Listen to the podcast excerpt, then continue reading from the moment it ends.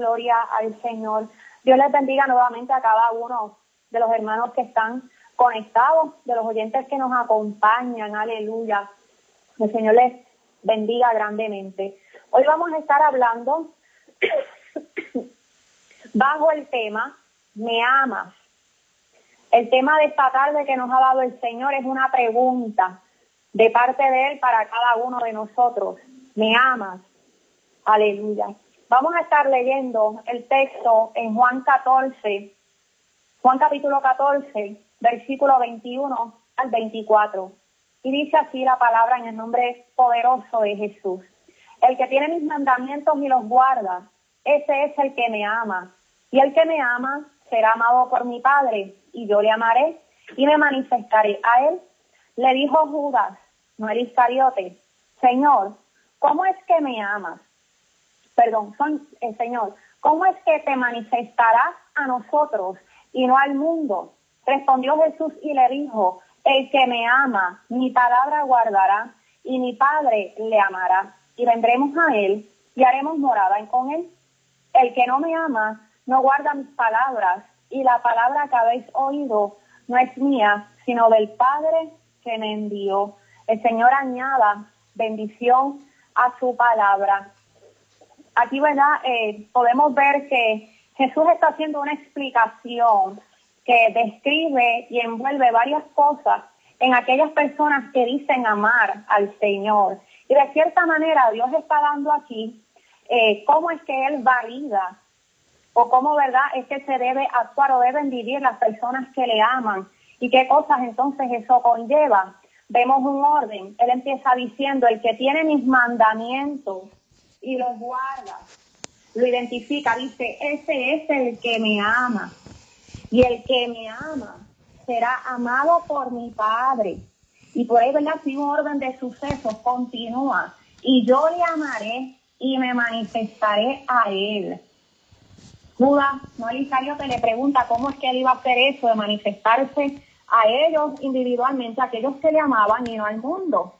Y entonces Jesús le responde de manera más específica, el que me ama es porque mi palabra guarda y mi Padre le amará y vendremos a él y haremos morada con él. Aquí el Señor Jesús le está explicando a, a Judas, perdón, que es que él iba a habitar dentro o sea, iba a estar dentro de aquellos que le amaban y se iba a manifestar desde dentro de su ser. Y entonces hace una aclaración aquí y dice en el versículo 24, el que no me ama, no guarda mis palabras. Y las palabras que habéis oído no es mía, sino del Padre que me envió. Aleluya. Y esto es algo bien precioso, ¿verdad? Que el Señor a lo largo de su palabra, el Señor Jesús, constantemente estaba haciendo la aclaración de que la palabra que él hablaba no era suya, sino que era del Padre que habitaba en él. Y esto es precioso porque esto los discípulos no lo entienden hasta prácticamente ya después cuando el Señor Jesús ha resucitado, ¿verdad? Que el Espíritu les empieza a traer a memoria las palabras que él hablaba y demás. Pero Jesús desde un principio decía, ustedes no lo están viendo como esperan, esperan verlo como alguien aparte, como, como otra persona, pero ustedes tienen que entender que el Padre es en mí y yo soy en el Padre y que nada de lo que yo les hablo, los hablo en mi propia voluntad y en mi propia cuenta. Aleluya, es que por cuanto el Padre me ha amado, yo le he amado a Él, Él es en mí, yo conmigo. Gloria a Dios y así mismo vamos a hacer con todo aquel que nos ame, con todo aquel que guarde nuestros mandamientos, vamos a ser uno. Y Jesús siempre hacía esa aclaración, esa salvedad. ¿verdad? Porque la gente lo veía a él con los ojos de carne, veían a Jesús y escuchaban sus palabras, pero no entendían que el que estaba dentro de él era el Dios Todopoderoso, que él era uno con su Padre y todo lo que él hablaba es lo que el Padre le daba para hablar. Aleluya. Mi alma adora al Señor. Así que vemos que Jesús está haciendo aquí eh, unos señalamientos. Número uno está diciendo que aquellos que le aman tienen aquí algo que se debe poder apreciar, y es que tienen sus mandamientos y los guardan. Quiere decir que guardan su palabra, o sea, que la cumplen, la ponen por obra. Y también menciona que hay una evidencia, aleluya, de guardar sus mandamientos y su palabra. Y dice aquí que seremos amados por Dios y que habrá una manifestación. Aquí él está hablando de que va a haber una manifestación. Esta es una consecuencia de amar a Dios y es una evidencia, ¿verdad? E, está hablando de que Él va a ser morada en aquellos que le aman. Y si usted y yo le amamos, ¿verdad? Eso también es promesa para nosotros. Él va a ser morada en nosotros. Pero también eso no se queda ahí, es que hay una consecuencia, hay una evidencia de que Él está siendo morada en aquellos que le aman. Y es que aunque Él no se va a manifestar al mundo completamente, sí aquellos que le aman porque va a habitar dentro de ellos.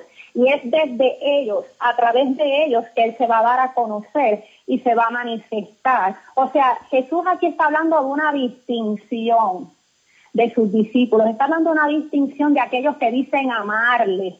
Aleluya. Está hablando de, de una correlación directa entre lo que se dice ser y lo que debe haber si se ama al Señor ciertamente.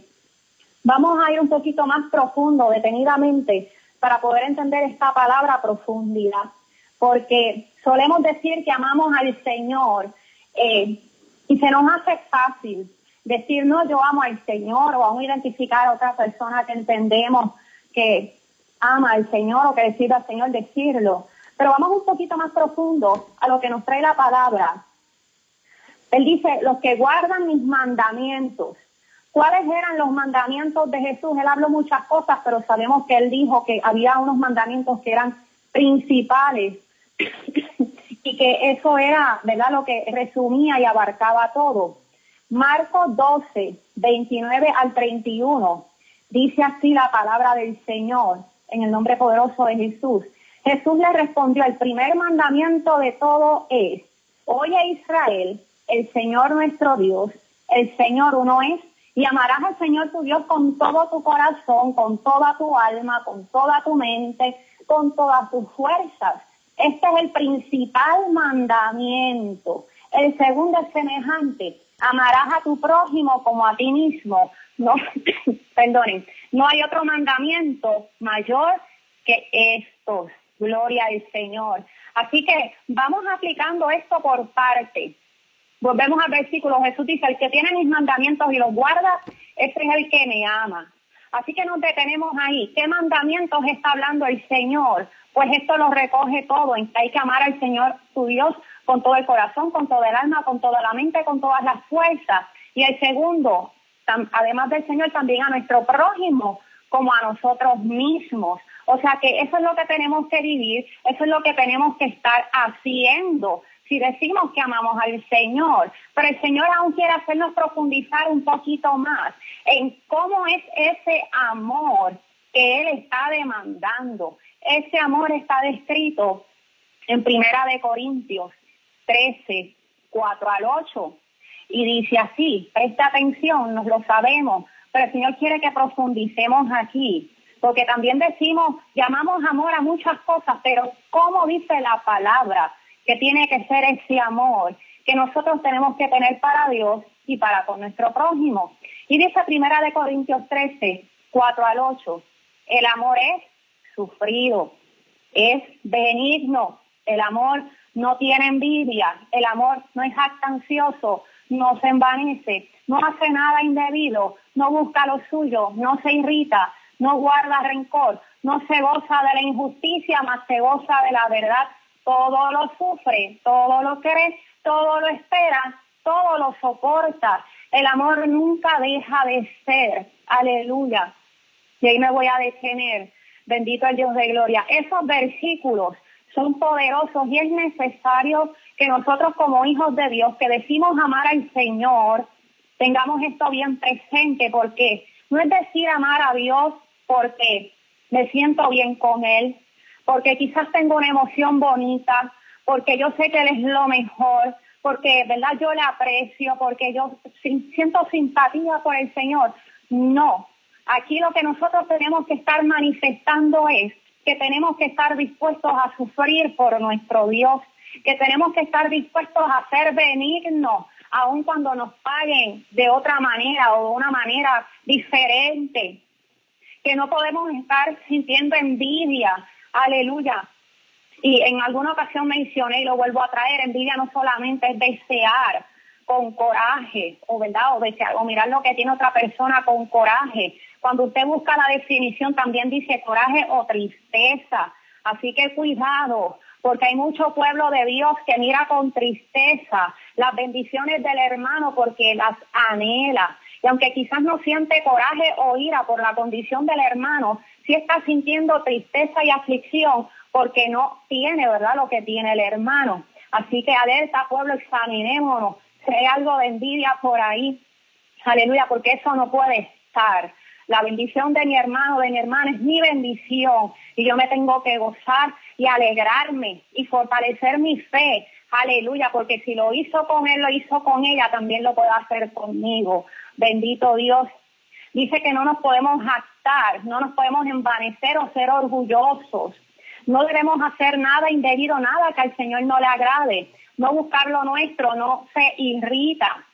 Y esto es importante porque es común, ¿verdad?, ver aún dentro del pueblo del Señor mucho coraje, mucha ira, mucha controversia y aún irritaciones.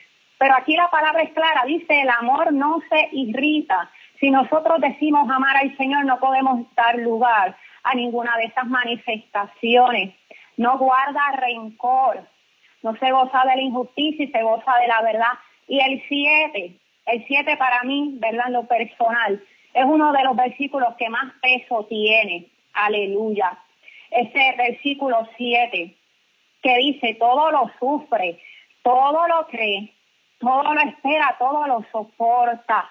El amor nunca deja de ser, dice el 8. Es decir, que si nosotros decimos que amamos a Dios, tenemos que estar dispuestos a sufrirlo todo por Él, a creer todo lo que Él está hablando, lo veamos o no, dispuestos a esperar y dispuestos a soportar. Y no solamente para con el Señor, sino también para con nuestro prójimo, o porque cuando se trata de nosotros, ¿verdad? Si estamos en alguna situación que requiere que en nuestro entorno la gente soporte, sufra, crea o espere a favor nuestro, o en lo que llega nuestra respuesta o en lo que se resuelve nuestra situación, a nosotros no nos molesta, pero a los demás quizás sí. Aleluya. Pues de igual manera, cuando por otra persona nosotros tengamos que padecer, de alguna manera hay que hacerlo en amor. Así que ya vamos viendo, ¿verdad? Que cuando decimos amar al Señor no es tan fácil, no es algo tan liviano, realmente es algo costoso, es algo profundo y que para muchos podrá parecer imposible o inaccesible. Pero si nosotros nos llamamos la iglesia de Dios, si nosotros decimos tener a Jesús en nuestro corazón, si nosotros decimos haberle conocido y amarle, definitivamente estas son las cosas que se tienen que estar manifestando en nosotros y ahí tiene que estarse manifestando el cumplimiento del mandamiento principal de Jesús, porque todo se resume ahí todo se sujeta ahí. Él lo dijo, de esto depende toda la ley y los profetas. Aleluya. Tiene que estarse manifestando esas cosas para poder decir que amamos al Señor. Recuerde que Jesús dijo, el que tiene mis mandamientos y los guarda, ese es el que me ama. Aleluya. Bendito el Dios de gloria. Vemos entonces aquí, a través de esos mandamientos de Jesús, que el amor es un mandato y es un requisito para permanecer en el Señor. Escuche bien, esto es un requisito para permanecer en el Señor, porque Jesús lo dice, el que guarda mis mandamientos, ese es el que me ama. Y entonces mi Padre le va a amar y mi Padre va a venir y va a ser morada y yo también. Así que el amor es un requisito para permanecer en el Señor y ya discutimos cómo es ese amor.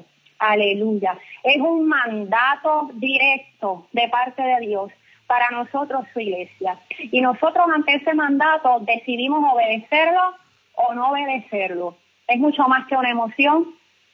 Se valida cuando se demuestra en la acción, no cuando se dice.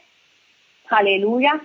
Y aunque muchos dicen amar a Dios con una emoción y aún con lágrimas, cuando lo vemos a la luz de lo que dice esta palabra, podemos llegar a la conclusión de que realmente no lo aman porque aquí hay un, indicador, aquí hay un indicador, hay una evidencia, es está, el, primero, ¿guardas los mandamientos o no los guardas?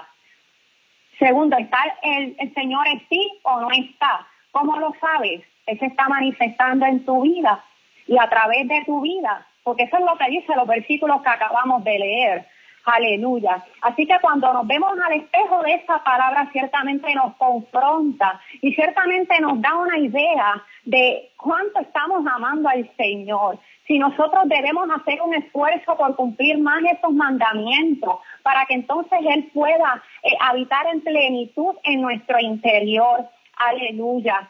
Yo siempre, ¿verdad?, menciono que la palabra es real, es verdadera no tiene tonos grises, la palabra es clara, lo que el Señor dice es lo que se supone que estemos viviendo. Y si eso no está ocurriendo, tenemos que examinarnos porque la palabra no miente. Aleluya. Aquí hay algo entonces que está faltando y no es del lado de Dios, no es del lado de la palabra. Eso es lo más fácil de pensar, eso es lo más fácil de decir. No, no, no. Es que hay algo en mi interior que yo tengo que examinar, hay algo que yo tengo que decirle al Señor que, que me ayude a ver, a entender, gloria al Señor, que me muestre qué es lo que me falta para poder estar viviendo la palabra como está, en su verdad, en su, en su transparencia. Aleluya, como hay testigos en la palabra de años, ¿verdad? De ese tiempo del Señor Jesús que lo hacían. Dios no ha cambiado, Él sigue siendo el mismo. Aleluya, es tiempo de que la iglesia se, se incomode, es tiempo de que nosotros leamos la palabra y algo en nosotros se, se incomode, es tiempo de que nos sintamos confrontados por todo lo que dicen estos evangelios y estas epístolas, porque se supone que esa es la verdad que estemos viviendo, independientemente de lo que hayamos visto o no, independientemente de lo que se haya experimentado o no. Cuando yo leo la palabra, tengo que, mirarme en ella como un espejo, oh gloria a Dios, y ver si lo que ahí se está proyectando es lo que yo estoy reflejando, si lo que ahí se está proyectando es lo que yo estoy viviendo, oh bendito el Dios de gloria. Nosotros como iglesia estamos muy cómodos, muy, muy conformes, bendito el nombre del Señor muy conformes, tenemos alguna experiencia con el Señor, ay, ya nos sentimos llenos, el Señor nos usa de alguna manera en algún momento, ya nos sentimos que estamos bien, aleluya, pero ¿qué dice la palabra? ¿Qué dice la palabra? Aleluya. El que tiene mis mandamientos y los guarda, ese es el que me ama. Y yo vendré y amaré y me manifestaré. Oh, aleluya. Está hablando de una manifestación viva de Cristo en nuestras vidas. Y esa manifestación primero que tiene que ser evidente para nosotros mismos y los que están a nuestro alrededor. Esa manifestación tiene que ser abundante porque Cristo no es escaso. Si no estamos viendo la manifestación abundante de Jesús en nuestras vidas, entonces nos tenemos que preguntar, Señor, ¿qué está pasando? Porque aquí dice que si yo te amo, Aleluya, tú habitas en mi interior y tú te manifiestas, tú te manifiestas.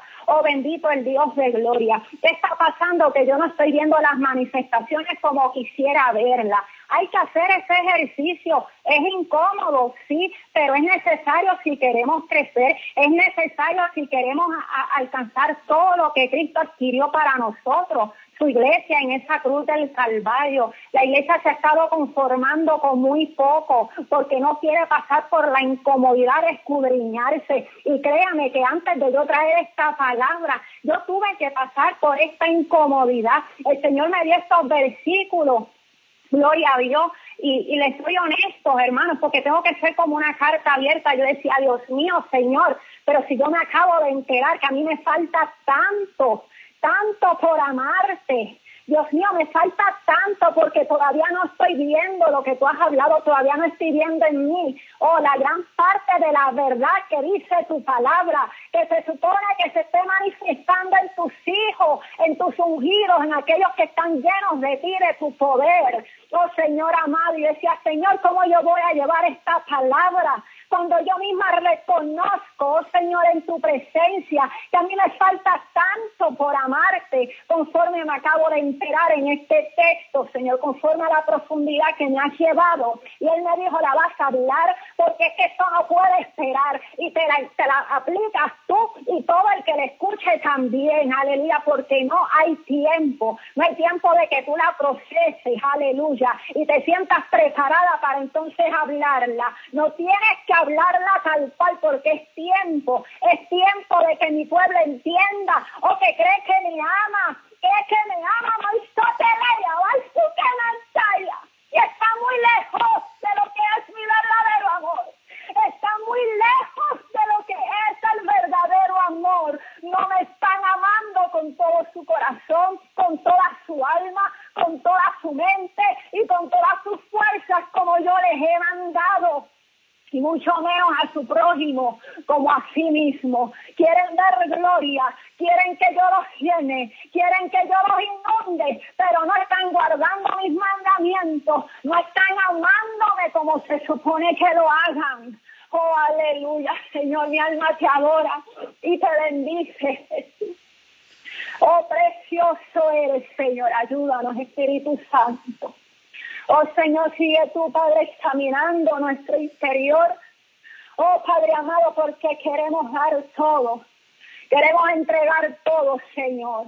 Oh Padre, aunque muchas veces estas correcciones, ay Dios mío, nos hincan, como digo yo, pero es que son necesarias, son necesarias si nosotros realmente queremos vivir la palabra como está, son necesarias si nosotros realmente anhelamos todo lo que Él ha prometido, todo lo que Él ha hablado sobre nuestras vidas, un Dios santo, un Dios poderoso, no es mediocre, oh, aleluya, eres santo, Bendito Dios, y Él está exigiendo. Y en su amor, en su amor, mira, nos está, nos está tomando la palabra y nos las está desmeduzando o con su calma, su amor y su paciencia. Y usted no tome en poco estos programas porque el Señor hace unas semanas me lo dijo. Esa palabra es para la audiencia específicamente. Él conoce quiénes son los que estamos recibiendo esta palabra. Así que tomémoslas de parte del Señor porque esa palabra tiene el nombre suyo que está escuchando y tiene el nombre mío también. Aleluya. Algo el Señor está queriendo depositar en estos lunes, aleluya, de una manera especial. Así que seamos prestos, estemos atentos a lo que Él quiere hablar a nuestras vidas, porque Él nos anhela, Él quiere entregar, Él quiere depositar, aleluya. Hermanos, es triste, es triste que la iglesia nos llenamos la boca diciendo que amamos a Dios, que amamos al Señor, aleluya, pero muchas veces hay vidas derrotadas, muchas veces caminan moribundos espiritualmente. Hoy tenemos que ser mirarlo a través de lo que dice esta palabra. Entonces ahí no está morando Jesús. Si ahí no está la manifestación, entonces ahí no está morando Jesús. ¿Y por qué no está morando como se debiera? Ah, porque decimos Jesús está en mí, pero está la evidencia, está la manifestación, aleluya. Es lo que dice la palabra. Si no está la manifestación, si no está la evidencia, no está morando. ¿Y por qué no está morando? Porque los mandamientos no se están guardando. ¿Y cuál es el principal mandamiento? Amar a Dios sobre todas las cosas. ¿En qué lugar estamos poniendo a Dios en nuestras vidas? Aleluya. En el primero constantemente, en el primero y creciendo, o es en el primero intermitentemente, o es en el segundo, o es en el tercero. Hermanos, tenemos que examinarnos y no conformarnos, porque es demasiado lo que Dios quiere entregar, es demasiado lo que el Señor quiere hacer y el tiempo avanza y el tiempo en su misericordia. Él nos está hablando, pero ¿qué estamos haciendo con la palabra que nos está dando? Hay que aplicarla, hay que vivirla, hay, hay que ponerla en acción, hay, hay que tomar las medidas. Señor, ¿qué tengo que hacer? ¿Qué me falta? Tengo que entonces eh, esforzarme más, esforzarme más en amarte más, en guardar más esos mandamientos hasta que yo pueda ver lo que dice tu palabra que se esté manifestando en mí, lo que se supone que se esté manifestando en mí. Mi hermano, esta palabra usted no la pase para adelante, es para usted y es para mí. Apliquémosla. Aleluya, porque el Señor está demandando de cada uno de nosotros. Gloria al Señor. Aleluya. Oh, bendito el Dios de gloria. El Señor quiere terminar con esto. Aleluya. La iglesia va a ser probada, Él nos ha avisado.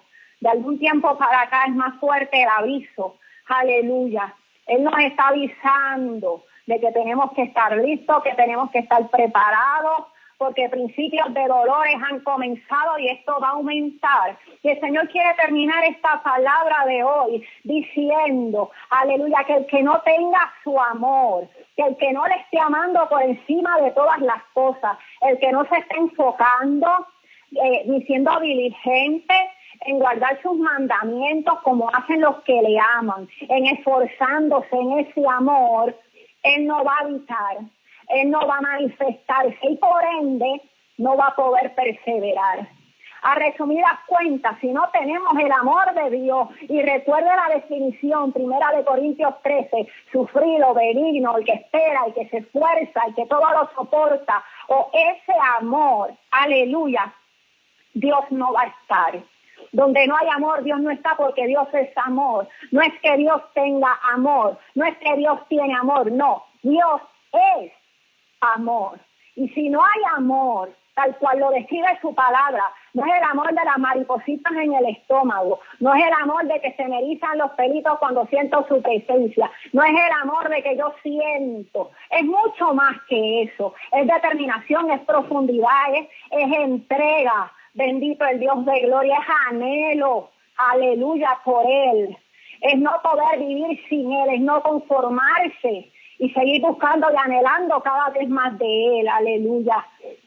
Oh bendito Dios de gloria, lo necesitamos, necesitamos el amor de Dios y necesitamos a Dios para poder perseverar hasta el fin, para poder resistir las cosas que vienen de la mano de Él. Oh, aleluya, cuando Él está, todo está en control y todo está en calma y en paz, aunque estemos en el mismo medio de la tormenta, aunque estemos atravesando por el mismo medio del fuego, aunque las aguas estén subiendo de nivel, cuando Él está, podemos estar en calma. Aleluya.